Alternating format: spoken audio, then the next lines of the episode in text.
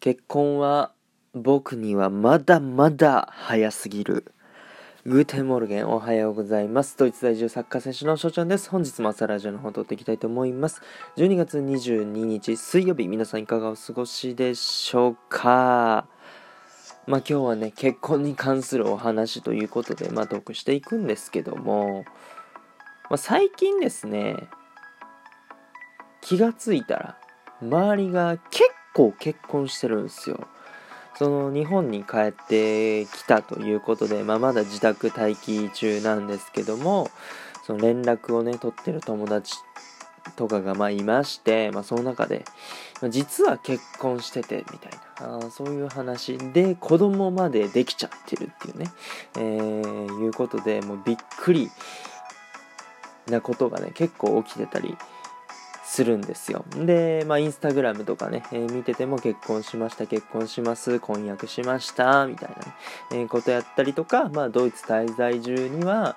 あのー、結婚式に呼ばれたりとかね、まあ、もちろんドイツにいたので、参加はできなかったんですけども、そうか、もう結婚式に呼ばれる年か、とね、え思われ、え思いまして、うん、もうそういう年なんですね。24歳っていうのは。もう来年になると25歳になってくるので、まあ、結婚しててもね不思議ではない年には迫ってきましたけども。でも果たして結婚はしたいのかってね。その理由は何なのかっていうところでございますけども。まあ冒頭にもね言わせていただきましたが。まあしたいはしたいかもしれないんですけどもまだまだ早いかなと、スタートラインにすら立っていないのかなと。思いますね。まあまあ彼女がいないっていうのもあるんですけども、そう、まあ自分が今やりたいことに専念したいっていうのがね、えー、第一ですので、まあ、早くても3、4年後とか5年後とかになってくるんじゃないかなって思います。まあその多分結婚すると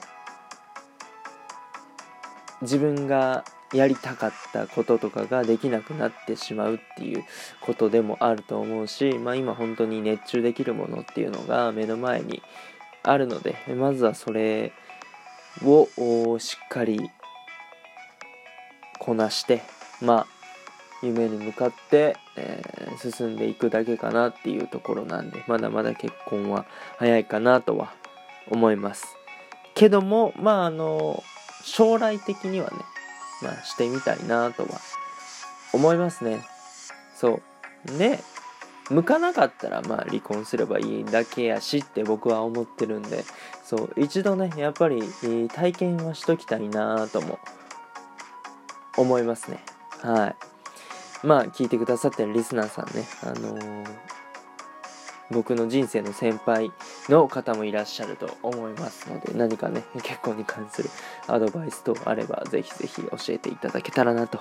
思います。ということでね今回この辺で終了させていただきたいなと思います。いいなと思ったらフォローリアクションギフトの方よろしくお願いします。お便りの方でご質問ご感想とお待ちしておりますのでどしどしご応募ください。